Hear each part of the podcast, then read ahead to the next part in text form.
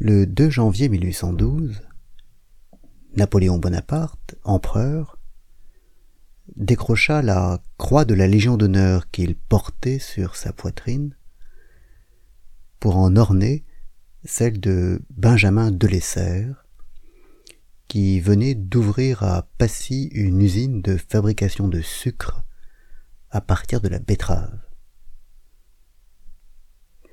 Cette anecdote figure dans les premières pages du rapport que Grégory Besson-Moreau a rédigé au nom de la Commission des affaires économiques de l'Assemblée nationale sur le projet de loi relatif aux conditions de mise sur le marché de certains produits phytopharmaceutiques en cas de danger sanitaire, qui a été adopté en début de semaine par l'Assemblée et qui autorise à titre transitoire euh, l'utilisation des néonicotinoïdes pour euh, protéger les récoltes et la culture de la betterave sucrière en France, et cela pour euh, quelques mois ou quelques années.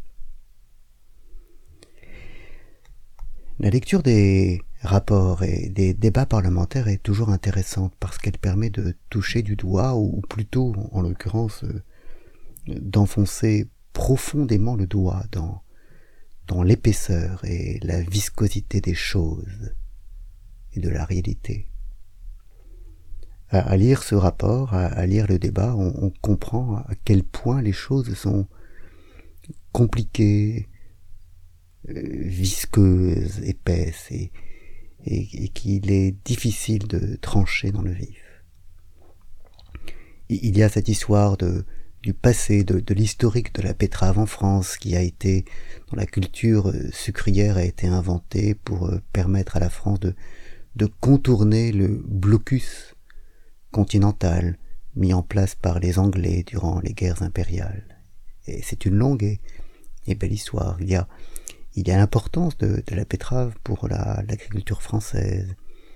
Il y a le fait que dans les premiers mois de la crise sanitaire, les, les betteraviers ont, joué un rôle intéressant puisqu'ils ont euh, converti plusieurs de leurs usines en, en usines de production de gel hydroalcoolique.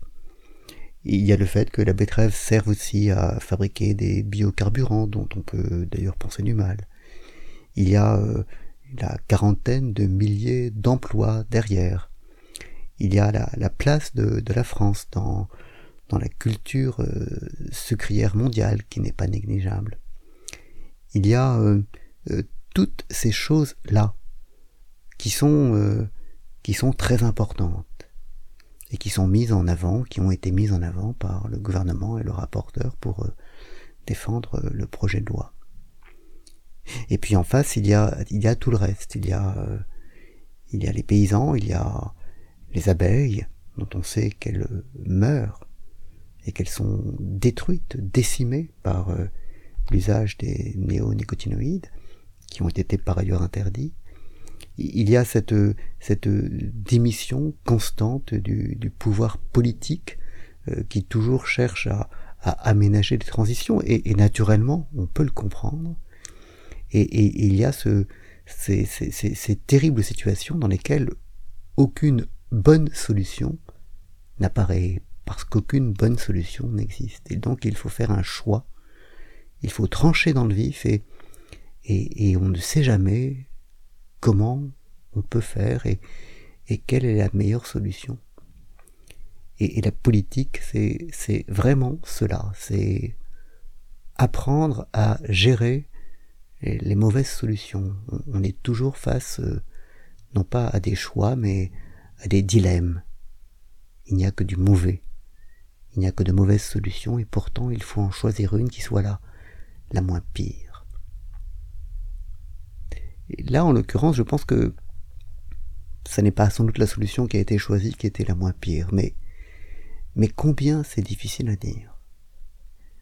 Et, on peut d'abord être euh, assez, euh, assez reconnaissant au pouvoir politique et à la démocratie de mettre en œuvre des débats qui sont, qui sont de bonne tenue. Parce que les choix ne sont jamais simples en fait. Bonne journée.